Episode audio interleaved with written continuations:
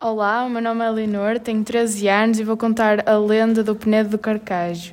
Segundo a tradição popular, no meio de uma enorme fenda existe uma moura encantada muito bela, com cabeça humana e corpo de peixe.